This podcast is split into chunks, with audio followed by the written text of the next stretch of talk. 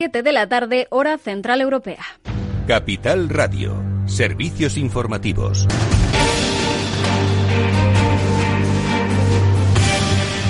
¿Qué tal? Muy buenas tardes. El ministro de Inclusión, Migraciones y Seguridad Social, José Luis Escriba, ha asegurado que en estos momentos hay menos de 700.000 trabajadores sujetos a un ERTE por fuerza mayor frente a los más de 3 millones que se acogieron a esta herramienta al inicio de la pandemia y unos 150.000 eh, en un ERTE por otras causas frente a los 400.000 que llegó a haber en el arranque de la crisis. ERTES en fuerza mayor ya estamos por debajo de los 700.000. Somos unos 695.000 trabajadores de los más de 3 millones que hubo. Y de ERTES que no son por fuerza mayor deben quedar unos 145.000 o 150.000 más o menos y llegó a haber 400.000. Esta es un poco la cifra. Realmente, para valorar esta situación, si me, si me pregunta, pues nosotros teníamos hecha nuestra estimación de cómo iba a ir. Es decir, se han activado más trabajadores eh, y a mayor ritmo de lo que esperábamos a este momento de agosto. El Gobierno, la patronal y los sindicatos se van a reunir además del próximo 4 de septiembre en Mallorca para analizar la posible prórroga de estos eh, expedientes de regulación temporal de empleo por fuerza mayor vinculados a la pandemia hasta el mes de diciembre. Y mientras el consejero de Sanidad de la Comunidad de Madrid, Enrique Ruiz Escudero, se ha mostrado este jueves contrario a iniciar a día de hoy el curso escolar con una modalidad 100% presencial debido a los datos de incidencia del COVID-19 en la región y que los positivos siguen creciendo. Sin embargo, el vicepresidente Ignacio Aguado ha remarcado hoy sobre la vuelta al cole que no contemplan otra opción que sea presencial, a pesar de que la apertura de los colegios podría suponer que haya nuevos eh, contagios, pero dice que permanezcan cerrados puede suponer un mal todavía mayor. Mire, yo a día de hoy no contemplo otra opción que no sea hacerlo presencial. Y me remito a lo dicho en la pregunta anterior. Creo que tenemos que hacer todo lo que esté en nuestra mano para que la vuelta sea presencial, para que los niños puedan iniciar las clases en sus colegios de forma presencial, con mascarilla, con distancia, eh, garantizando que los grupos son grupos burbuja, grupos donde no hay interacción entre los distintos grupos. Pues esa discrepancia en el gobierno. También Ruiz Escudero, por cierto, ha dicho que los 560 eh, rastreadores que trabajan en el seguimiento de los casos de COVID y sus contactos en la región son suficientes a día de hoy, pero también ha dicho que estarían preparados para seguir aumentando las contrataciones. Eh, de vuelta a las clases, pero en este caso en la universidad, pues el Ministerio de Universidades ha dicho hoy que todas están ultimando ya protocolos, eh, planes y medidas de actuación para garantizar el inicio del curso en el que habrá un modelo mixto ya que se van a compatibilizar actividades eh, presenciales con otras online. Sepan que el Ministerio de Sanidad ha informado este jueves de 3.349 nuevos casos de COVID-19. Es un leve descenso frente a los 3.715 de ayer. El informe ha actualizado el número de positivos desde el inicio de la pandemia. Se sitúa en más de 377.900, alrededor de 7.000 más que el miércoles. Y en el plano económico, el BCE se muestra preocupado por el impacto retardado de la pandemia en el mercado laboral. Dice que los mecanismos temporales aplicados en los países de la zona euro para la reducción o suspensión del empleo, semejantes a los ERTE de España, han permitido hasta ahora limitar el impacto adverso sobre la ocupación y el desempleo de la pandemia y las medidas de confinamiento. Pero el Banco Central Europeo teme que en el futuro dicho efecto negativo se va a incrementar y podría además alcanzar su máxima intensidad en 2021. El Banco Central Europeo que alerta también en sus actas de la última reunión de julio que la recuperación está siendo desigual. Y nos vamos a Estados Unidos donde Kamala Harris ha sido oficialmente nominada como vicepresidenta del ya candidato demócrata a la Casa Blanca, Joe Biden, tras aceptar el cargo en un discurso pronunciado este miércoles en el tercer día de esa convención demócrata. Esto decía Harris sobre el presidente. El fracaso de liderazgo de Donald Trump ha costado vidas y medios de vida. Si eres un padre luchando con el aprendizaje online de tu hijo o un profesor luchando al otro lado de la pantalla, sabrás que lo que estamos haciendo hasta ahora no está funcionando. Pues eh, eso en esa convención eh, demócrata es todo por ahora. Volvemos mañana a las 8 de la mañana repasando toda la información, el primer boletín informativo y a las 9 tienen también una cita con nosotros porque repasamos la apertura de mercados.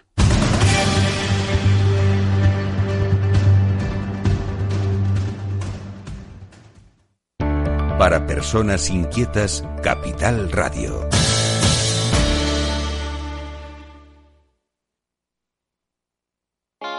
¿Está tu bufete bien posicionado en Google?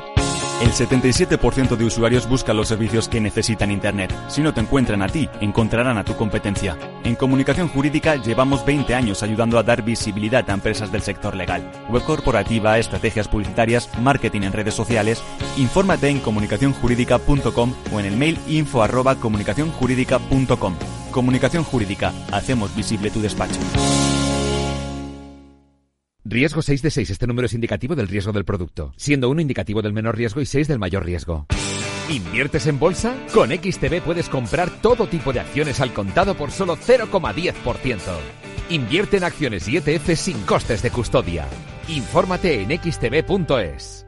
Capital Radio. Siente la economía.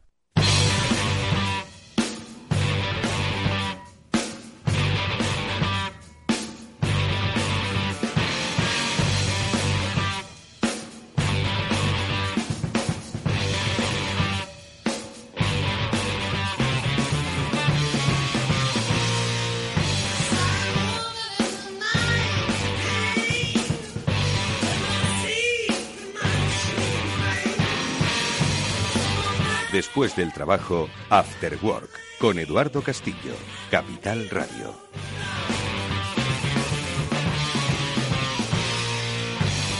Hola amigos, ¿qué tal? Muy buenas tardes. Bienvenidos un día más a este After Work en Capital Radio que ya comienza con todos vosotros en directo y dispuestos a ayudaros a entender cómo va a ser nuestro mundo. Sí, es cierto que ya estamos en la nueva normalidad, teóricamente en la nueva normalidad, pero no acabamos de comprender cómo va a ser el desarrollo económico y empresarial pues de ese nuevo mundo. Bueno, pues nosotros os vamos a tratar de ayudar a entenderlo con algunas claves que creemos que son básicas o la base de todo negocio, que es comunicarte con los grupos de interés. Y esos grupos de interés, como ya sabéis, algunos los llaman los stakeholders, pero bueno, nosotros no vamos a ser tan estrictamente empresariales y vamos a hablar de comunicación en estos nuevos tiempos de post-COVID con nuestros empleados, con nuestros clientes, con la nueva sociedad. Y lo vamos a hacer con especialistas en comunicación. Enseguida vamos a saludar a Laura de la Fuente, CEO de Snippet, que con ella vamos, ya lo recordaréis de las últimas semanas de junio, vamos a inaugurar una sección de carácter mensual con la que vamos a daros pistas, claves, consejos, eh, reflexiones, ideas sobre cómo a través de las herramientas de comunicación y sobre todo desde un pensamiento digital podemos afrontar los nuevos retos que como empresa vais a adquirir. Nuevos retos que hoy vienen determinados, obviamente, por esta situación de post-COVID. Bueno, pues con ella vamos a daros muchas claves que espero que os sean de utilidad para estos nuevos tiempos inciertos, pero, ¿por qué no?, llenos de oportunidades que tendréis que descubrir si ponéis empeño y comunicación en ello. Eso lo hablaremos en la primera parte de nuestro programa y luego, como siempre, reflexionaremos de la vida, de lo humano, de lo digital, de lo tecnológico y si acaso algo de lo político con nuestros amigos Álvaro Elúa y Víctor Magariño. Con ellos hablaremos para cerrar este programa que hoy Néstor Betancor está gestionando técnicamente después de haberse cogido unos felices días de vacaciones. Así tiene esa cara, así tiene esas manos. Bienvenidos amigos, comenzamos.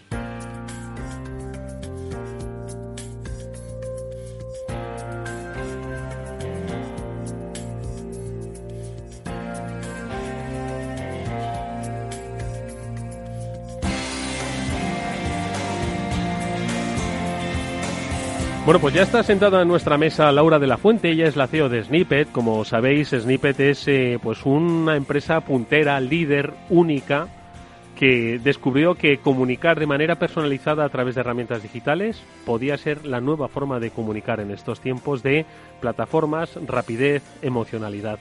Pues con ella eh, vamos a tener la fortuna de recibir, no sé si llamarlo, Laura, lecciones de vida eh, y de empresa porque nos vas a ayudar a entender y mucho, y sobre todo las empresas que nos están escuchando, que las cosas han cambiado, eso ya lo saben, pero que pueden aprovechar muchas de las cosas gracias a esos cambios, todavía quizás no han llegado a ello. Laura, buenas tardes. Hola, buenas tardes, Edu. Feliz de estar aquí otro día contigo. Claro que sí, porque hoy además es que vamos a tocar pues aspectos muy interesantes, ¿no? Que yo creo que a todos los que formáis parte de la empresa como empleados, como empleadores o como clientes o como vendedores, os va a resultar, como digo, de mucha utilidad. Vamos a, eh, eh, si quieres, hacer una reflexión un poco rápida, ¿no? A modo de, recapitulación, ¿no? Las cosas han cambiado, las cosas han cambiado. De hecho, tú fuiste nuestra primera entrevistada, pues yo creo que en esos tiempos de confinamiento, ¿no? Que parecen lejanos, pero es que fueron anteayer, ¿no? Como quien dice. Nos diste una lección de cómo las empresas tenían capacidad de adaptarse a los nuevos cambios, sobre todo si pensaban en digital, vosotros partíais de una fuerte digitalización, pero sobre todo si seguíais avanzando en ese proceso, ¿no? Entonces, ¿en qué escenario vamos a recordárselo a quienes nos oyen, nos estamos moviendo para aconsejarles qué. Pues a lo mejor no podíamos eh, hablar de lecciones, yo creo que es más de experiencias. Como decíamos, yo lo que hago es intentar intuir tendencias, las probamos y una vez que las probamos venimos aquí y os las contamos, a ver si os podemos ayudar. Hoy vamos a traer algo muy fresquito, muy fresquito para estas tardes de calor, porque se ha publicado el estudio de Cantar sobre audiencias post-COVID y consumo. ¿Qué es la buena noticia, Edu? Que un poco lo que hablamos el otro día se ha constatado con datos. Y como decíamos, vamos a probar las cosas que estábamos diciendo. Así que, ¿cómo hemos nosotros mm, re definido la empresa. Ya hablábamos, estábamos acostumbrados a trabajar con grandes compañías y empezamos a pensar en las pequeñitas y cómo van a cambiar estas metodologías. Entonces, como bien decías, vamos a hablar de cómo best practices o buenas prácticas, porque no queremos ser marketingianos, para que todos podamos afrontar lo que nos viene por delante y seguir monetizando, cambiar un poco el pensamiento y hacerlo más digital. Hacemos un, o me das una visión general de lo que ha dicho el estudio de Cantar, de esa, claro, es que eso es el maná, ¿no? Todo el mundo quiere saber ahora mismo cómo es el cliente, ¿no? Cómo es la audiencia, cómo va a consumir. Yo solo te digo que el titular que han utilizado es las marcas deberán adaptarse a un consumidor post-COVID. Eh, y yo creo que mi, mi frase y con la que yo quiero definir un poco este espacio hoy es que vamos a hacer comunicaciones emocionales y propuestas de valor racionales. ¿Esto qué significa? Pues en un momento en el que las circunstancias siguen, siguen siendo completamente inéditas, que no podemos prever y no podemos. Absolutamente nada, sí. exacto, no podemos dar eh, resultados ahora mismo. De hecho, yo hace nada tuve que dar unos resultados a mi consejo en el que teníamos unas previsiones de caída de ventas de un 70% y como le estábamos, como, le estábamos comentando, hemos redefinido completamente los presupuestos porque hemos lanzado productos nuevos. De lo que les contamos en enero a los que les contábamos ahora es que no tenía nada que ver, ni por volumen de facturación, ni por la forma de facturar, porque nosotros hemos trabajado en un modelo en el que se ha abaratado eh, casi el ticket medio de las campañas que estábamos haciendo, pero a la vez habíamos optimizado costes y hemos limpiado inventario. ¿Qué significa esto? Pues que ahora lo primero que deberían estar haciendo tanto las grandes como las pequeñitas empresas es saber qué productos están lanzando en el mercado y ver cuáles realmente son los que se están vendiendo. Ya no podemos tener tanto esto como antes porque los distribuidores ya no nos sirven como antes. Y tienes que olvidarte que el producto que te funcionaba en la era pre-COVID ya no necesariamente o quizás ya no te vaya a funcionar en la era post-COVID, ¿no? Qué bueno que me has contado esto, porque una de las cosas que dice este estudio y de las que hablábamos nosotros también es del consumo racional. ¿Qué significa esto? De repente nos estamos dando cuenta que tenemos nuevos clientes en nuevos canales, pero con un consumo completamente diferente. El ticket medio se ha incrementado en algunas circunstancias. El cambio de las personas y del target, de repente los hombres van más a la compra físicamente, de repente hay un target de adultos mayores que son online que no nos esperábamos y sin embargo la compra es mucho más inteligente.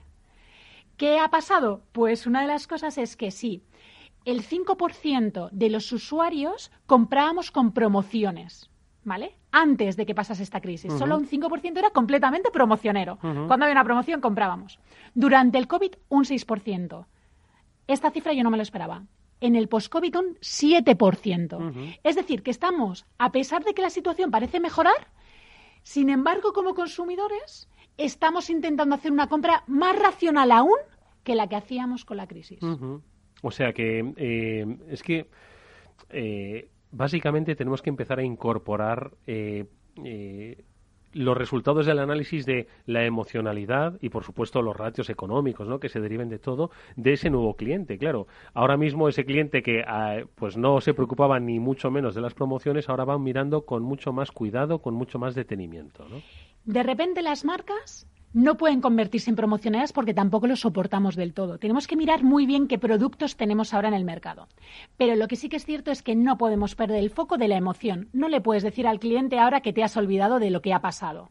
no te puedes olvidar de ello. Siempre le estamos agradeciendo. No sé si os ha pasado que de repente llegas a un restaurante y pone un cartel diciendo gracias por volver, gracias por... Nos están agradeciendo todo el rato que volvamos a esta vida porque ellos lo necesitan. Entonces, ahora mismo tenemos un componente completamente emocional y las marcas tienen que decir que están para nosotros. Por fin, por fin se ha adelantado lo de poner al cliente en el centro, que es lo que nosotros. ahora se decía mucho, ¿no? Y ahora no tienes más remedio que hacerlo. completamente, completamente de acuerdo. Oye, ¿cómo comunicamos? ¿Cómo somos? Eh, tú lo has dicho, vamos a utilizar las promociones, pero no nos vamos a pasar, ¿no? Y vamos a ser emocionales, vamos a acercarnos a nuestro cliente, pero a ver si nos vamos a pasar, porque muchas veces eh, eh, aproximarnos igual dice, oye, ¿dónde estás yendo? No vayas tan rápido, ¿no? Entonces, ¿cómo ponemos el equilibrio? ¿Qué les decimos? ¿Cómo podemos acercarnos? A ver. Hemos hecho un estudio de tendencias de lo que estaba pasando en otros países que se han visto afectados. Como sabías, ¿por qué nosotros pudimos reaccionar tan rápido? Porque yo enseguida tenía la vista en Italia. Si esto se acercaba a Italia, nosotros nos confinamos mucho antes y tuvimos esa estrategia. ¿Qué estamos viendo ahora? Tenemos muy claros y muy definidos los mensajes que hay que dar a cada uno de nuestros clientes. Hay una cosa súper interesante, Edu, y es que hablábamos mucho del cliente, y yo te hablaba cliente y tú pensabas en el cliente final, pero es que ahora hablamos de cliente interno, no hablamos de empleados. El cliente interno tiene un valor impresionante, porque si algo nos ha sacado de, de, este, de esta crisis a las empresas, al final ha sido el talento. Es verdad que el gobierno ha intentado poner ayudas que no ha sido muy fácil, es verdad que Sanidad nos ha intentado ayudar como ha pedido, pero realmente las personas son las que hemos sacado adelante este país con nuestro trabajo, con nuestra creatividad y siendo muy generosos con la empresa. Mm. Y eh, por cerrar un poco, es que me, apetece que entremos en el capítulo del cliente interno, porque esto va dirigido especialmente a, bueno, iba a decir, a todos los, directores de recursos humanos que nos están escuchando y más allá, ¿no? Pero sí que me gustaría eh, eh, rematar un poco el, nuevo cliente de compra racional y de y de, y de vida emocional, ¿no? Pues cuáles son eh, quizás esas posibilidades que se que se pueden encontrar las empresas siempre a través de la digitalización. Ojo, y estamos hablando de, de eh, comunicación y en dos direcciones, una comunicación comercial y una comunicación un poco más cultural, emocional. ¿no? Entonces, ¿qué podemos hacer? ¿Cómo pueden implementar? ¿Cómo pueden dar ese paso digital pues para eh, pues un poco mm, aprovechar herramientas como las que vosotros tenéis pues para acercarse más a ese nuevo cliente post-COVID? Mira, por un lado nosotros hemos desarrollado y además, te lo voy a contar ahora mismo a ti en, primicia, que por fin ya tenemos habilitada una pequeña web que es la de MyMe, M-Y-M-E, que es como mío y para mí, completamente útil para las pequeñas empresas en las que con solo 10 euros van a tener acceso a un montón de plantillas con comunicaciones como, por ejemplo, ya hemos vuelto y estos son nuestros horarios, visita nuestras tiendas y estas son nuestras tiendas, pero completamente personalizadas. Es decir, que una pequeña empresa va a poder decir, hoy quiero comunicar que hemos abierto nuestras puertas, hoy quiero comunicar nuestras promociones, hoy quiero comunicar que he abierto mis piernas con mis puertas con no sé cuántas promociones. Estamos haciendo una herramienta completamente ágil por 10 euros con 100 mensajes mensuales para que las empresas se lo puedan mandar por WhatsApp, por mail, por una notificación, porque las pequeñas empresas, a mí mi peluquero me escribía, oye Laura, ya hemos abierto, eh, pide cita. Entonces, ¿qué estamos haciendo? Haciéndolo completamente individualizado. Lo que te estábamos diciendo ahora. ¿Cómo puedes hacer una forma emocional? Porque el mensaje que tú vas a construir y que vas a elegir va a ser, hola Edu, ¿Cómo estás? Espero que te encuentres bien. Quería comunicarte que hemos abierto otra vez todas nuestras tiendas y tendrás un 5% de descuento en tu primera compra. ¿Qué vamos a hacer? Que sea muy emocional porque te cuidamos a ti, muy basada en promociones porque sabemos que hay un target nuevo muy basado en promoción y vamos a dirigir tráfico, tanto a la tienda física, si tienes una tienda física, si tienes una tienda online, si tienes una aplicación. Entonces, al final, lo que hemos habilitado ahora mismo es un espacio solo para tus oyentes en el que si entran en myme.es van a poder poner sus datos y nosotros les vamos a dar en primicia estas plantillas. Qué bueno, qué bueno.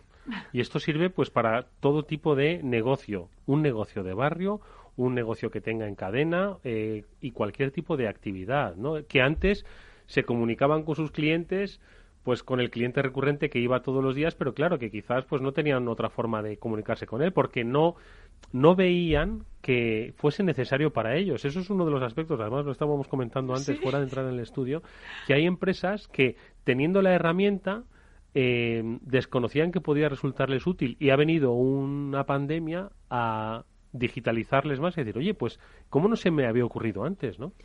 De hecho, somos súper maduros en utilizar canales digitales como usuarios. De repente el WhatsApp como usuarios lo tenemos como asimilado, tenemos Instagram asimilado como usuarios, pero no lo sabemos utilizar como empresa.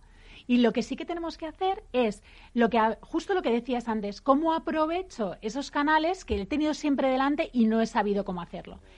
Eh, la última vez hablábamos de, un sector que era una, una, chica que tiene un centro de estética y que decía, bueno, pues yo hacía mis directos, pero ella no sabía qué pasaba después de los directos.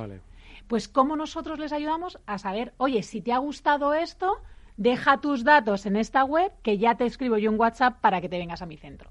Esos journeys que nosotros los tenemos, o esos ciclos de vida, o esos paseo que hace el usuario, que los de marketing los tenemos clarísimos, pues lo tenemos que brindar ¿no? y buscar esas oportunidades. Oye, ¿qué mentalidad digital requiere de esos negocios? Porque muchos, sí, obviamente, pues tienen su parte digitalizada, pero no lo estaban tanto, ¿no? Entonces, ¿qué requiere de esas empresas? ¿Que se tienen que poner las pilas en, en cierto sentido en algo o cómo? Pues casi es ser lo más creativos posibles e intentar ver la oportunidad. Yo siempre digo que trabajo con gente optimista. ¿Por qué trabajo con gente optimista? Porque siempre le ve la oportunidad a lo que no lo es. Comentábamos que de repente a los restaurantes les han dicho tienes un 30% de menor aforo. Pero sin embargo, tenemos un usuario nuevo gracias a la pandemia que hace delivery y pick up en las tiendas. ¿Qué significa? Que van al restaurante y se lo quieren llevar a casa. Dos millones de usuarios nuevos que utilizan esa técnica. Perdona, o sea, no me has limitado mi aforo a un 30%. Me has abierto dos millones de usuarios nuevos que están dispuestos a pedirme online a no gastarme ni el baño, ni la mesa, ni al camarero, sino a llevar la comida a su casa. Entonces, de repente, en online siempre decíamos, yo no tengo un aforo limitado, sino yo puedo servir, pues cualquier e-commerce puede servir al otro lado del mundo. Yo no tengo una limitación. Entonces, no, no tenemos que pensar en me han limitado un 30%, sino me han abierto la posibilidad de servir muchas más comidas sin necesidad de gastar dentro de mi tienda. ¿Qué podemos hacer? Pues si hay dos millones, eh, dos millones de nuevos usuarios que quieren hacer delivery, demos delivery. Vamos a darles lo que ellos necesitan. O es que necesitan un cambio cultural, bueno, eh, muchos de ellos forzado, pero que se atrevan a pensar en digital sin ningún problema, que herramientas hay y posibilidad también, ¿no? Completamente. Estamos diciendo que de repente el nuevo consumidor tenemos dos millones y medio de usuarios nuevos que quieren hacer delivery y estamos hablando que hay 14,5 millones de usuarios nuevos comprando en promociones. Vayamos a utilizar esa información porque siempre hemos hecho promociones, Edu. Pues vamos ahora a esos usuarios con ese mensaje racional y intentar que lo podamos mandar por WhatsApp de una forma individual y que yo en lugar de estar esperando en mi casa decir, hola Edu, tu café de siempre, utilizar las herramientas que estamos dando, que además estamos regalando a las pymes porque queremos que salgan de esto, y utilizarlo. Oye, eso es el cliente, eh, ese cliente final, ese nuevo cliente post-COVID, ¿no? Pero ese cliente interno al que hacías referencia, no lo querías llamar empleado, sino cliente interno, ¿no? ¿Por qué, por qué haces eh, referencia a él y por qué crees que debemos tener una reflexión especial hacia ellos? La verdad es que yo llevo llamando cliente interno y hay grandes empresas que le llamamos cliente interno desde hace mucho tiempo. ¿Pero por qué? Porque al final son tan importantes como el consumidor final. No hay mejor prescriptor que la persona que realmente confía, vamos, que un empleado feliz. Yo decía, cuando yo doy informaciones, digo, imaginaros que yo, como CEO de la compañía, te digo, Edu, nuestra empresa va fenomenal, estamos creciendo exponencialmente, estamos, pero luego, sin embargo, va mi director creativo o la CTO o Tamara va a su casa y dice, bueno, no sabes qué más no va, ¿a quién van a creer? Aunque yo tenga los datos, yo sepa el crecimiento, siempre a ella, ella es mi mejor prescriptora. Entonces, hay, que potenciar eso, pero claro, ahora es mucho más difícil. ¿Por qué? Porque hemos tenido ERTES, porque han tenido que trabajar desde casa con los niños. Bueno, no, solo tenemos que, intentar ver eh, que yo creo que la frase, hay tres frases eh, que son trending topic de todas las calls. La primera es, estás en mute, tienes el micrófono, que ves a gente intentando hablar y nada. La otra es lo de los ruidos de los niños, sí, perdona que están mis pequeños, que esa es la otra, y la de, oye, eh, ¿alguien va a poner la cámara? porque si no vamos sin cámara, vamos todos sin cámara. Aquí eh, o todos a cara descubierta o todos en pijama. Así que bueno, hay ciertas cosas que ya han venido para quedarse, pero es verdad que ha sido complicado, ¿no? Mm. Eh, quitándole la parte irónica, ha, sido, complicado. De hecho, eh, yo estoy muy acostumbrada a trabajar a deshoras porque trabajamos con Latinoamérica, estoy todo el día con el móvil. Pero la gente decía, no puedo diferenciar mis responsabilidades en el trabajo con mis responsabilidades porque es que todo se me está mezclando, ¿no? Entonces, bueno, yo creo que es interesante que empezamos a pensar que son nuestros clientes más fieles y a los que tenemos que retener, porque además conocen todos nuestros problemas dentro de una compañía. A mí lo primero que hice cuando surgió esta pandemia es sentarme con los directores a ver cómo íbamos a sufrirla. Evidentemente, Javier, que es el director de producción, me dijo, vamos a dejar de hacer rodajes, Laura. ¿Qué cambiamos? Y entonces el director creativo dijo, pues vamos a trabajar en ilustraciones. Vamos a utilizar tu equipo de edición para transformarlo. El responsable de sistemas, vamos a llevar todos los equipos para que la gente trabaje. Pues este tipo de decisiones al final te lo solventan ellos. Te lo solventa. Entonces, ¿qué vamos a hacer? Si cualquier empresa que vaya a abrir eh, sus puertas tiene que estar preparada. Nosotros abrimos el 1 de julio, el 100% de los empleados. Fuimos los primeros en salir, pero también teníamos ganas de volver a la oficina. Yo, como te comento, te voy a contar todo lo que hemos hecho. Al final, mi inversión, y, hablo de inversión, porque para mí es una inversión, no es un gasto. Mi inversión en acondicionar la oficina ha sido 6.500 euros. ¿Vale? Para una empresa pequeñita somos 28 empleados, pues es una inversión que hay que hacer. ¿En qué lo hemos hecho? Primero, por supuesto, en tomar todas las medidas de seguridad que, nos ha dicho eh, que nos ha dicho el gobierno y sanidad. También hemos contratado un servicio externo en el que nos han asesorado en todo momento. Hemos hecho test que no estábamos obligados para que nuestros empleados estuvieran tranquilos. A todos los empleados que tienen conciliación familiar les hemos dado el beneficio de hacerlo. Hemos hecho turnos para que no se junten en la entrada. Hemos hecho turnos para que no cojan pues el transporte público en momentos complicados. Exacto. Y luego hay otra cosa muchísimo más importante y es que les hemos dado formación, porque la empresa pone a disposición de ellos unas herramientas, pero luego son ellos los que tienen que comprometerse con la empresa y con sus compañeros para cumplirlas. Entonces, le hemos, hemos dado formación. Es decir, que hemos buscado una metodología para que esa formación sea subvencionada. Entonces, hay 2.800 euros que nos han subvencionado para dar esa formación a los empleados, que siempre hay medidas para poder optimizarlo. Entonces, al final, la inversión Pre-COVID fue de 2.000 euros desplazar todos los equipos, asegurarlos, buscar nuevas herramientas para traspasar información y luego acondicionar. En total, la inversión que hemos hecho para que nuestros empleados estén felices, pues ha sido un 10.000 euros que no estaban en nuestro PNL y que además hemos tenido un menor ingreso. Pero yo creo que es una gran inversión porque nos hemos dado cuenta que trabajando juntos en algunos momentos somos más eficaces. Habéis creado un entorno eh, seguro, eh, post-COVID para que ellos se sientan que después de ese esfuerzo la empresa lo ha reconocido. Pero ¿cómo os dirigís a ellos? Eh, ¿Cómo os comunicáis con ellos? ¿Qué les decís a ellos? Es interesantísimo cómo vas aprendiendo de las frustraciones de cada uno, porque al final somos personas y ese es el core de nuestra esencia.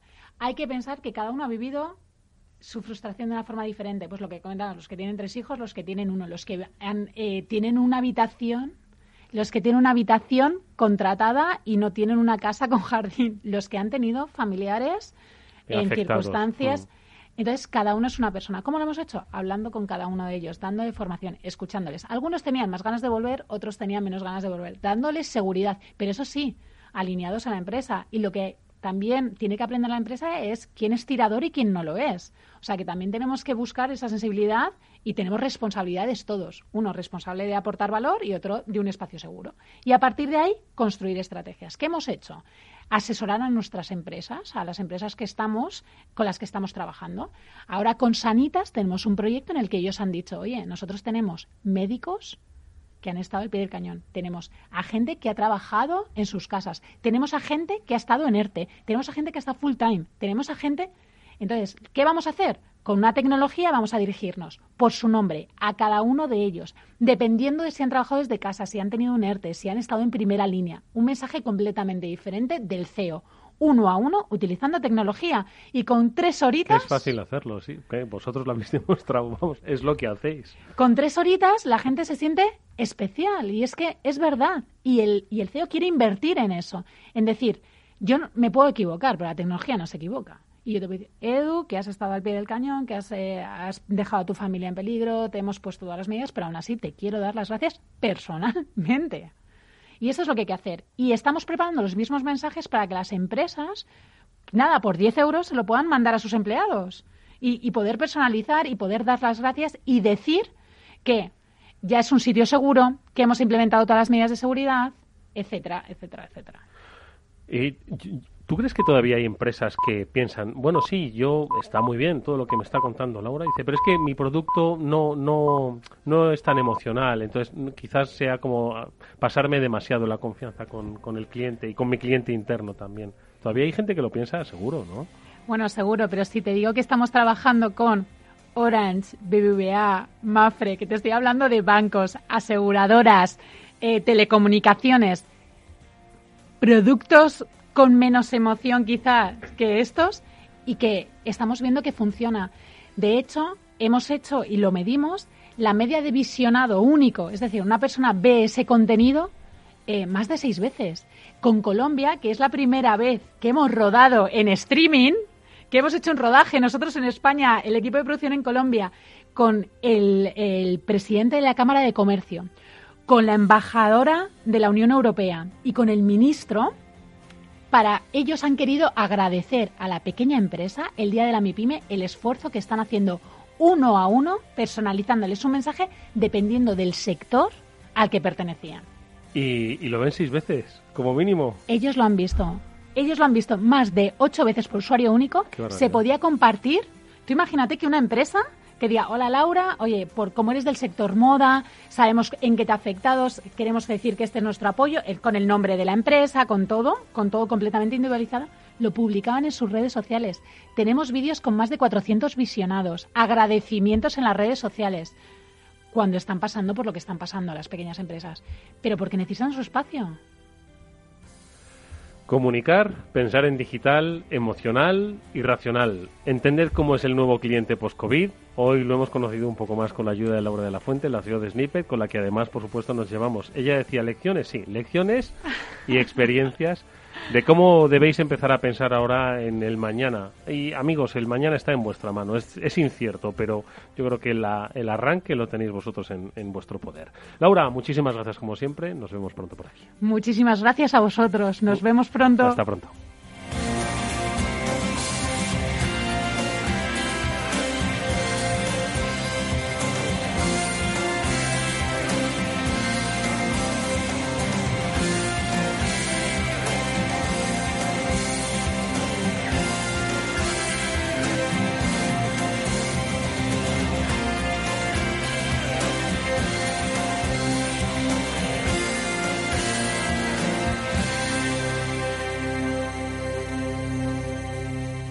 Eduardo Castillo en Capital Radio, After Work.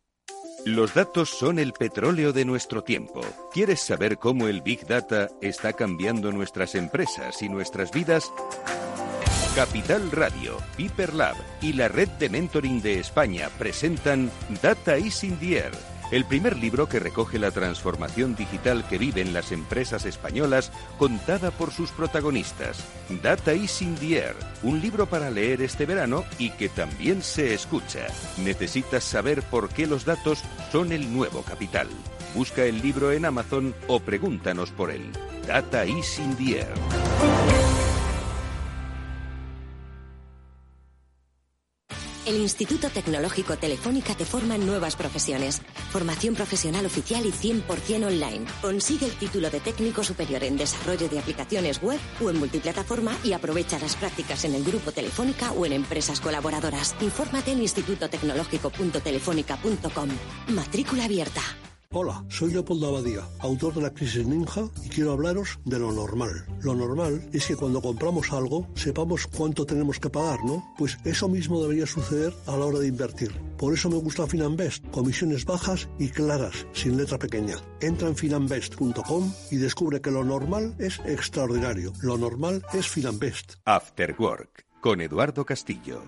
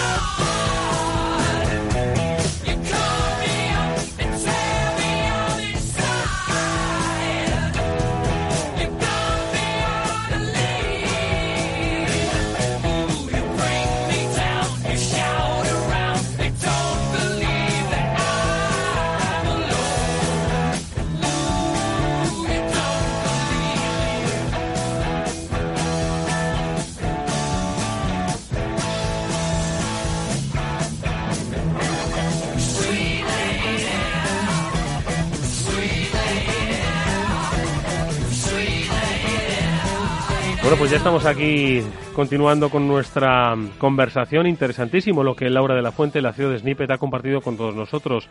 Conocer un poco mejor al cliente post-COVID eh, va a ser fundamental. Fundamental pues para eh, poder eh, adaptarnos, ¿no? Adecuarnos a las, a las nuevas circunstancias. Yo uso mucho una frase que, que nos comentó Víctor Magariño, al que ahora le saludo porque creo que ya está por ahí conectado que hablaba de la adaptación estratégica, ¿no? Eh, frente a la planificación estratégica. Y, es que, vamos, no puede ser más acertada, porque es que el escenario es incierto, pero bueno, cuanto más preparado estés, mejor te vas a adaptar a, esos cambios. Le saludo al primero que se encuentra ya conectado por línea telefónica, Víctor Magariño. ¿Qué tal? Muy buenas tardes, amigo. Hola, buenas tardes, Eduardo y audiencia. ¿Qué tal? Un placer escucharte, Víctor. También está con nosotros nuestro compañero Álvaro Elúa. Álvaro, ¿qué tal? Muy buenas tardes. Muy buenas tardes, Eduardo. Álvaro Elúa, al que hoy presentamos como director general de Puentia, recién nombrado flamante director general de Puentia, una consultora de asuntos públicos, de comunicación corporativa, eh, que se lleva al mejor y por eso te damos, amigo mío, la enhorabuena y la felicitación. los colores. es verdad, es verdad. Ya, nos, ya tendremos tiempo de hablar de Puentia y de las nuevas acciones que vas a desarrollar en el desempeño de llevar comunicación, redes de contactos, conocimiento al mundo de la empresa. Sí, y, fíjate, hablabas de algo muy, muy interesante eh, y esta mañana reflexionando sobre cómo están cambiando los modelos, cómo el eh, COVID está empezando a, cambiar ciertas estructuras y, esta mañana que estaba eh, revisando algunos apuntes sobre el customer centric, aquello del cliente está en el centro, yo creo que hemos pasado, el, consumidor ya no está en el centro, sino que en el centro están las personas y es algo que es una, una lección aprendida que, que las empresas tienen que que empezar a aplicar, porque no hablamos solo de consumidores, hablamos de, de personas y, como decíamos antes, hay, eh, igual que hablamos de consumidores externos y, internos, grupos de interés, eh, yo creo que tenemos que empezar a, hablar de, cada una de las personas, que cada una siente de una forma distinta. Me gustaría preguntarle eso precisamente a Víctor. Víctor, que mm, todo el mundo que nos sigue con regularidad sabe que es el tío que mejor vende de este país y que él ha vendido de todo, como él dice, ¿no? Dice, yo he vendido caramelos, he vendido películas y he vendido cosas digitales, ¿no? Y ahora, pues es uno de los profesores más reputados que hay en marketing digital en las mejores escuelas de negocio de nuestro país y del extranjero. ¿eh? Eso vaya por delante. Eh, pero le quería preguntar precisamente a Víctor, como ha visto a tanto cliente, a ese cliente físico, a ese cliente de la era predigital, al postdigital, al de la era pre-COVID y al de la era post-COVID, ¿Cómo dirías tú, Víctor, que es ese cliente? Como decía Álvaro, dice, claro, siempre se ha situado en el centro, si de eso no cabe duda. Otra cosa es que nos diésemos cuenta que estaba ahí, ¿no? Entonces, ¿cómo, cómo ha evolucionado ese nuevo cliente? Estábamos hablando hace un rato con Laura eh, de ese nuevo cliente. ¿Tú cómo lo percibes, Víctor? Pues mira, Eduardo, agradecerte los cumplidos como siempre, ¿no? Cuando me llamas gurú de cabecera y todo eso que me encanta. Verdad, es verdad. Me, hace, levanta el ego tremendamente y tal, ¿no? Que siempre es bueno, ¿no? Ahora que hace tanto calor y, tras pandemia. Pero el, otro día estaba dando clase a, directivos de empresa en, en mi programa de transformación digital y les puse un ejemplo de hace unos años que empecé a vender una tecnología y les puse un vídeo y demás y digo mira yo esto lo vi lo vi venir y tal y, bueno me lo creí lo consulté con un par de amiguetes y tal que era todo el tema de, de in-store analytics, todo el tema de utilizar tecnología para, para conteo de personas y demás. Y, y les puse un vídeo y bueno, se quedaron alucinados, no, joder, macho, pero esto tal, no sé qué. Bueno, media hora así y tal, y digo, bueno, ¿sabéis una cosa? No vendí ni uno. y entonces entonces fue cuando se pone divertido. Entonces una, una de ellas me acusó de decir, joder, pues eres un vendedor horrible, fatal. O sea que es exactamente lo contrario de lo que, de lo que tú estabas comentando ahora. Y, y luego, no, no, pero joder, pero ¿cómo puede ser? Pues tengo que ir yo contigo a vender y tal, ¿no? Y no, bueno, se, se estableció una discusión muy interesante sobre por qué no, por qué no aquello no tuvo el éxito esperado, sobre el timing de productos, eh, en fin, una serie de consideraciones, ¿no? Que, que, no es lo mismo llegar el primero, que llegar al momento adecuado, que tiene que haber unas circunstancias, que tiene que haber masa crítica, en fin, que, se tiene que dar una serie de, situaciones. Mm. Entonces eso respecto a tu cumplido, ¿no? Que igual no soy tan, tan buen No, lo es, llegar al día. Yo veo que cada vez que entramos en un recinto nos cuentan y cada vez que entramos en el avión nos cuentan. O sea que eso algo algo tenía que servir. ¿eh? Bueno, lo, del avión no sé si alguna vez ha, ha, acertado porque lo hacen con el clic, clic, clic pero bueno el corte inglés el corte inglés tú entras y suena un pip pip cada vez que entras o sales no Ah, fíjate que estaba, yo, estaba yo mosca con eso. entiendo que será, será por eso, ¿no? Oye, ¿y ese cliente, y ese nuevo cliente, Víctor, cómo es? A ver. Pues mira, eh, obviamente diferente al de pre-COVID, ¿no? O sea, diferente al confinamiento, eh, preconfinamiento y demás, ¿no?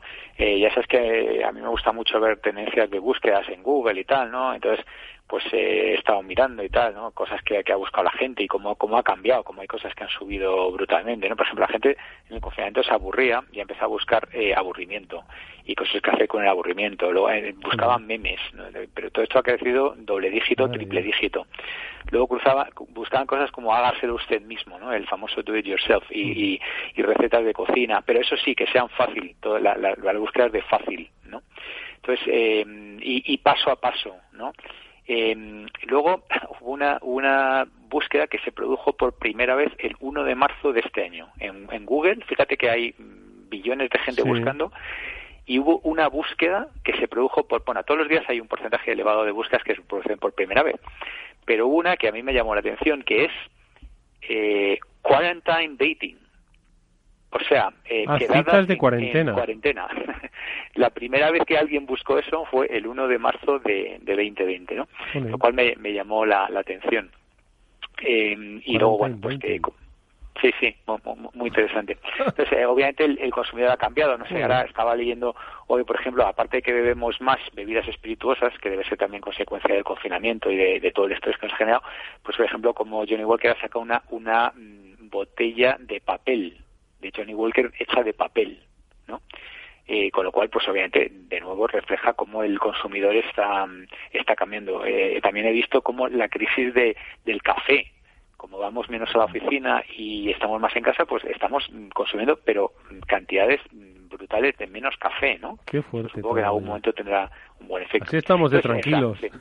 Así estamos de tranquilos todos, ¿eh? Así los están tranquilos son los que importan y exportan. Madre mía que sí que un, problema.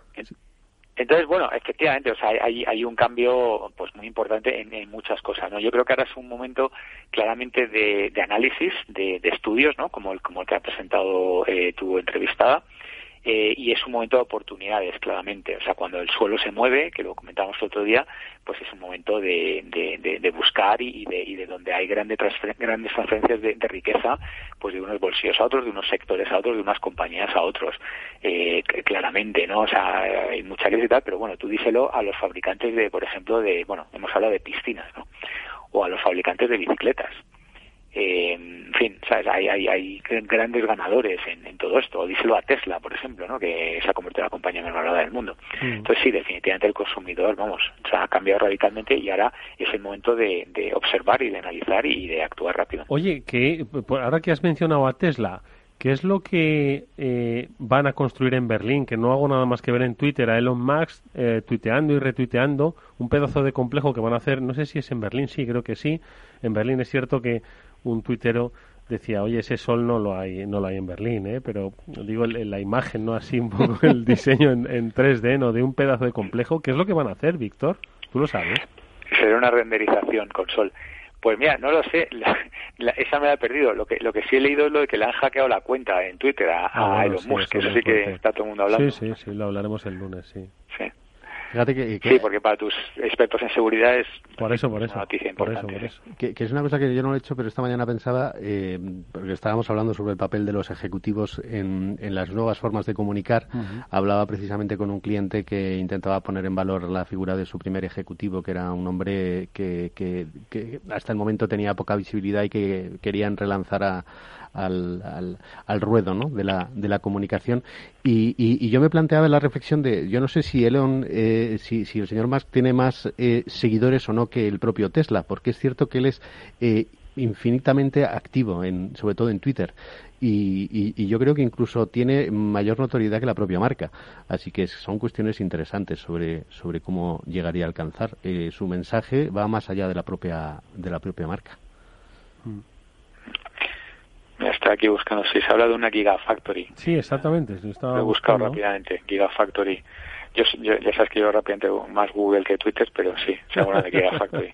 bueno, es que tienen que hacer muchos coches, ¿no? Porque, claro, cuando eres eh, el, eh, adquieres la, la mayor valoración por coche producido del mundo de largo, que no sé si hablamos de esto otro día, eh, pero estás hablando de 280 mil dólares por coche fabricado. Eh, en valor en valor bursátil cuando el siguiente competidor que es Toyota está en 22.000 y, y luego Daimler con 15 Volkswagen con 9 Ford con 6 y General Motors con 5 entonces bueno lo que tienes que hacer es construir muchas fábricas muy grandes porque a coche te, te, valora el mercado en 280.000 con lo cual le estás juntando el moro a todos tus competidores de largo ¿sabes? Mm, mm. qué barbaridad la bueno pues sí una factoría de Tesla que es el diseño ¿no? que se podría hacer en en, en Berlín, ¿qué le vamos a hacer?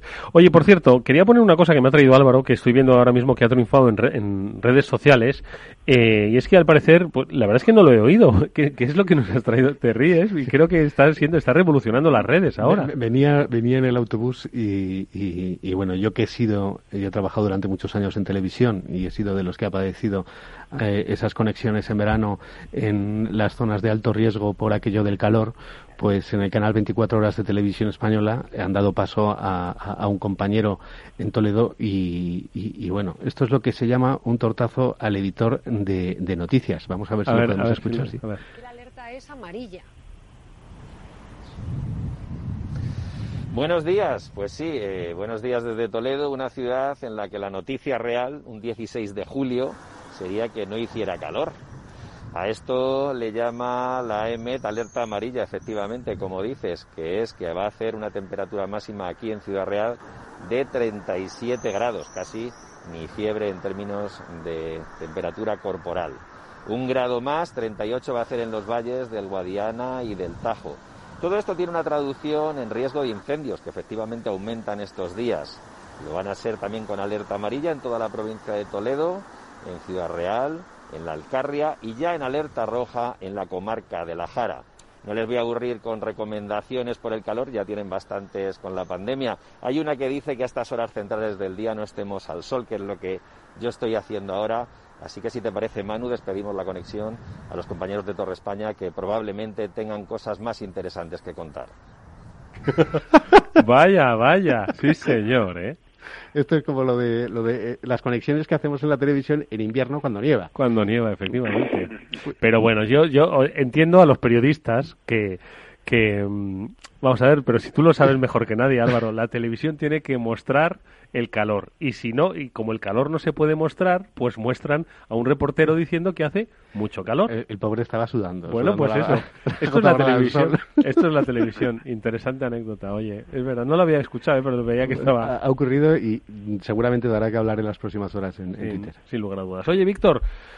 Más lecturas recomendadas, aparte de esas búsquedas en, Google que son apasionantes. Eso se puede, yo creo que se puede consultar, ¿no? Con, frecuencia, ¿no? Eh, ¿Cuáles son las, eh, las cosas más buscadas, ¿no? En, eh, por países y por, y por temporadas, ¿no? Sí, bueno, tiene, tienes varias herramientas. El famosísimo ultra, ultra, ultra conocido Google Trends pero bueno, de cuando en cuando sale un, un bueno, pues algunos highlights, un estudio y tal, ¿no? Pero bueno, o sea, ¿de qué está hablando el mundo hoy? Pues, pues de lo que habla todo el mundo, pues es del, del hack este, ¿no? Que le han hecho a Elon Musk y a mm. Bill Gates y, y que han sacado 150.000 eh, este bitcoins. Están hablando del, del tema de la sentencia de Apple, de los 13.000 millones, que ya no los va a tener que pagar al gobierno irlandés. Yo creo que no son buenas noticias, pero bueno, si uno pleitea y el otro contrapleitea, pues mm. tiene que llevarlo todo muy muy amarrado, pero no buenas noticias porque de alguna manera perpetúa el esquema de, evasión de impuestos que ya hemos hablado en repetidas ocasiones, ¿no? Se está hablando del bloqueo de Huawei también, de parece ser que los Estados Unidos están haciendo una presión ya tan brutal que han conseguido que Reino Unido, pues no solamente bloquee en el futuro, sino que además tienen que sacar todo lo que ya habían puesto de la red 5G, con lo cual le va a costar un pastizal, o sea, la presión de la administración Trump tiene que ser realmente brutal. Eh, y eso bueno pues beneficiará a los a los de aquí no a los Huawei ah, perdón a los eh, Nokia y, Ericsson y demás no eh, de eso está hablando un poco todo el mundo. Qué cosas me ha llamado la atención por ejemplo me, me, llamó la atención una una cosa muy interesante. Sabéis que Google compró Fitbit hace unos meses mm. Fitbit sabéis lo que es no hemos hablado varias veces. La aplicación esta de, salud no mm. y entonces ahora lo que están intentando es que se lo aprueben no mm, y entonces adivinad qué que lo leí y dije, mira, esto, ¿dónde lo había oído antes? Han tenido que prometer, es decir, han prometido que nunca jamás van a utilizar los datos de Fitbit para hacer publicidad segmentada. Que nunca más. Entonces, claro, eh, digo, ¿dónde, ¿dónde he oído yo esto antes? a ver, a ver, Facebook y WhatsApp, que en tres meses, ¿sabes? Entonces me, me ha hecho gracia. Que hablamos antes de los datos, fíjate que los he buscado. A Tesla eh, le tiene seguidores en Twitter eh, 5.791.000 y a Elon Musk eh, 36 millones. 36 millones. 924.000. 36 millones de personas. Sí. O sea, ¿qué, qué- qué- Qué dónde- responsabilidad. ¿Dónde, dónde está la marca? ¿Cuántos le siguen a Trump? A ver, que sois rápidos con la tecla. A ver. Y fíjate, yo, soy, yo sigo a Trump. Ese es POTUS. El, el- Sí. el- hay que buscar POTUS. A ver, Potus. ¿No, no es eh, real Donald Trump? No, es POTUS. Bueno, Bueno, Potus, Potus, sí. Es que tiene, pero tiene, es cierto que tiene perfil en. Yo creo que es el real Donald Trump. President of the United States, POTUS. Sí, es 30 millones. 30 Ya, pues millones, el- 827. vale, 30 millones. Lo Bueno, que pasa pues- que es cierto que o sea, luego tiene perfil en, en otros idiomas. No, yo digo, en la cuenta de Donald Trump, o yo soy uno de los 83 millones de idiotas que estamos siguiendo un fake, o, o Pues, arroba real Donald Trump. El, el POTUS, es decir, el perfil Sí, del sí, presidente pero de esa los es la Estados oficial, Unidos. ¿no? Eh, Que sí, que sí. Que... Yo tengo POTUS, que POTUS. este es el que- President Trump, claro, 30 millones. Pero aquí yo tengo, a, no lo sé, a real Donald Trump. Sí, que- es verdad. Yo creo que utiliza las dos, porque yo Sí. también me acabo de ver un, un slide que tengo de, y que, que eh, tuitea como Real Donald Trump también, pero también usa POTUS. O sea, POTUS es como más oficial, ¿no? Sí, exactamente. Como presidente y el otro es como más personal, pero, pero utiliza los dos. ¿eh? donde, donde, ¿Y donde- cuántos tiene Real Donald Trump? 83 millones. Tres millones. 83. Ah, 83. Por eso, por eso. Y Por solo, eso- solo sigue a 46. ¿A 46 tíos? solo sigue a 46. A ver. Eso es lo, lo curioso. Es curioso, ¿no? S- Sigue a su vicepresidente, bueno, a la gente de su... De su De todas formas, después de lo que ha pasado, eh, lo contaba José Antonio González, eh, el director del Kernel, eh, gran periodista de esta casa. Eh, seguirle en Twitter también. Mm, No sé si va a llegar a 83 millones, pero unos pocos más debería tener. Y, y él destacaba el- la leche, con perdón, que se había dado en el, en el mercado After Hours, eh, Twitter, precisamente por, por esta vulneración. Por este hackeo. Sí, sí, por esta vulneración. Es bastante. Al final, es- aquí se ve el poder de la comunicación y, y el riesgo de la ciberseguridad, que es algo que eh, reivindicamos eh, cada lunes, ¿no? Eh, y es que eh, lo que le ha pasado a Twitter, solo la inocente, eh, en- inocente, digo, porque es que técnicamente seguro que ha sido complejo, pero se ha logrado hacer. Y han logrado hacerse, no han entrado con pistolas en ningún banco, no han puesto una bomba y no han entrado con amenazas ni con simplemente han usurpado la identidad de personajes de referencia y han pedido dinero en Bitcoin. Es decir, eh, comunicación, acceso y gente de referencia, nada más. El, el crimen más limpio de la historia. Entonces, yo creo que nos tiene que hacer una idea de los riesgos a los que nos enfrentamos. ¿Sabes quién dice que está detrás, no? ¿Quién? ¿Alguno de los del eje del mal? Los rusos, dice, eh, no sé si lo, lo habéis leído, hay una, No. una agencia famosa que Hombre, es cierto que siempre, siempre que pasa algo eh, en materia de ciberseguridad así de carácter mm, como muy planetario, siempre se dice que son los rusos, los chinos, los de Corea del Norte o los... En Sí. fin, y Bueno, los expertos ahora- en seguridad dicen que, que, que, sí y, y que no, ¿eh? Quiero decirte que al final no. Parece que ahora van detrás de la, de la vacuna del COVID y que han, han hecho unos ataques muy duros para intentar eh, hackear la, la fórmula que han inventado en, en Reino Unido. Y, dice que están utilizando la- una versión así un poco chapucerilla para La sacar la propia vacuna ellos. Sí. Se llama Cozy Bear, Cozy Bear, el como como osito confortable. Mm. Es un grupo que ya que ya intervino en, en algún otro escándalo de estos de, de hackeo bastante potente. Pero vamos, ahora yo creo que está claro que hay una la ciberguerra por debajo es la, la antigua Guerra Fría, ¿no? O sea, están ahí intentando hackearse mutuamente, por eso viene lo de Huawei y todo esto, ¿sabes? O sea que No, pero hombre, A ver. vamos a ver, esto pone en riesgo muchas cosas.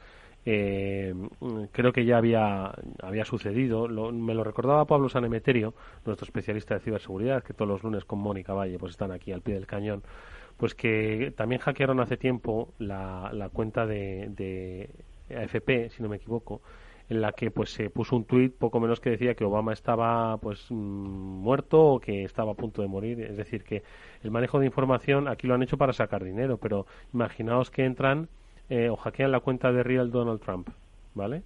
Y con 83 millones de seguidores y la trascendencia que tiene como personaje. Y dice cualquier cosa eh, sobre la guerra comercial, sobre circunstancias geopolíticas o estratégicas. Es que es el día. Sí, sí, es que lo que estamos hablando al final es un secuestro de identidad eh, como, como el que pudiera ser de una persona a la que obligas a... En el siglo XX te colocaban delante de una cámara y te apuntaban con una pistola y te obligaban a decir eh, X o Y. Pues de repente te secuestran tu identidad y puedes lanzar un mensaje y liarla, liarla muy parda. Porque al final es cierto que vivimos en un mercado ahora mismo que vive de la susceptibilidad de, de, de todo. Es decir, eh, un mensaje puede cambiar eh, bueno, lo, lo, vimos, ¿no? Cuando, cuando el Banco Central Europeo lanzaba un, un, mensaje que ni siquiera era aclaratorio de nada, como las bolsas de repente eh, se daban la vuelta, ¿no? Pues eh, lo mismo ocurre con las redes sociales y más cada vez que habla el presidente de los Estados Unidos, imagínate. supongo que lo que habrá que controlar en el tiempo será pues la capacidad que tienen de impactar ¿no? de manera inmediata las, las noticias falsas, las noticias verdaderas, ¿no? el control de la, de la inmediatez, no tanto de la, de la información, sino del efecto de la misma, ¿no? Sí, volvemos al viejo debate que lo que tenemos que empezar es a cultivar el espíritu crítico de aquel que recibe la información. Es decir, eh, no, es solamente eh, hacer caso de aquellas informaciones que por H o por B pensemos que se adecúan a nuestra forma de pensar, que es muchas veces de lo que se aprovechan eh, las noticias fake, sino de verdad tener espíritu crítico y, saber que, que, uno tiene que empezar a contrastar, porque no todo lo que uno lee es verdad. Y la verdad es, es un bien que, que vuelve a recuperar un valor maravilloso que, que es infalible, claro. Amigos, nos vamos a ir. Víctor, querías hacer una reflexión de 30 segundos, ¿eh? De acuerdo con Álvaro. Eh, completamente de acuerdo, ¿no? El, noventa y tanto por ciento de las cosas las eliminan los algoritmos, pero de ese poquito que queda, pues efectivamente hay que aplicar el criterio y al final vamos al tema de que hablamos ya, de la confianza, ¿no? De la fuente y contrastar y tal. Bueno, pues mucho ojo, amigos, con lo que leemos y pues siempre contrastar y segundo factor de autenticación si es nuestra seguridad o segunda comprobación si es la información. Álvaro Lúa, muchísimas gracias, Un abrazo, buena semana. Víctor Magriño, muchas gracias, amigo, cuídate mucho. Igualmente. Amigos, nos vamos hasta el lunes, que insisto, volveremos con eh, nuestro programa de ciberseguridad hablaremos de este tema, qué es lo que ha pasado, qué es lo que puede pasar. Todo ello con Pablo Sanemeterio y con Mónica Valle. Será el lunes a partir de las 19 horas aquí en la sintonía de Capital Radio. Hasta entonces, sed felices. Adiós.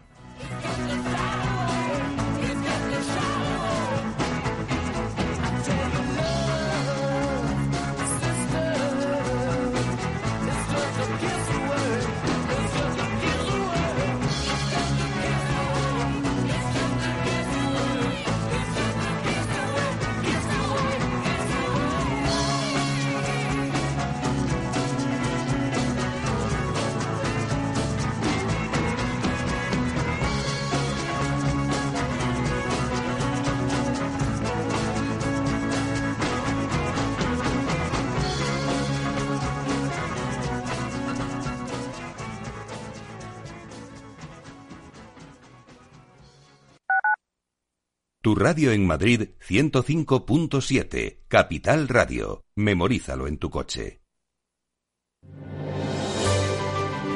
¿Cómo innovar en nuestra empresa? ¿Cómo desarrollar nuevas ideas? ¿Cómo adoptar el mundo digital?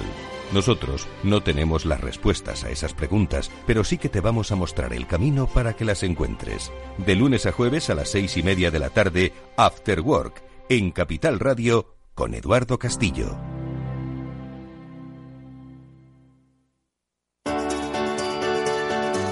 Capital Radio. Aportamos valor. Soy autónomo. ¿Tengo que pagar la cotización aunque no ingrese? Sí. Tienes que seguir pagando tus cotizaciones con independencia de tus ganancias, excepto si te das de baja como autónomo en la seguridad social.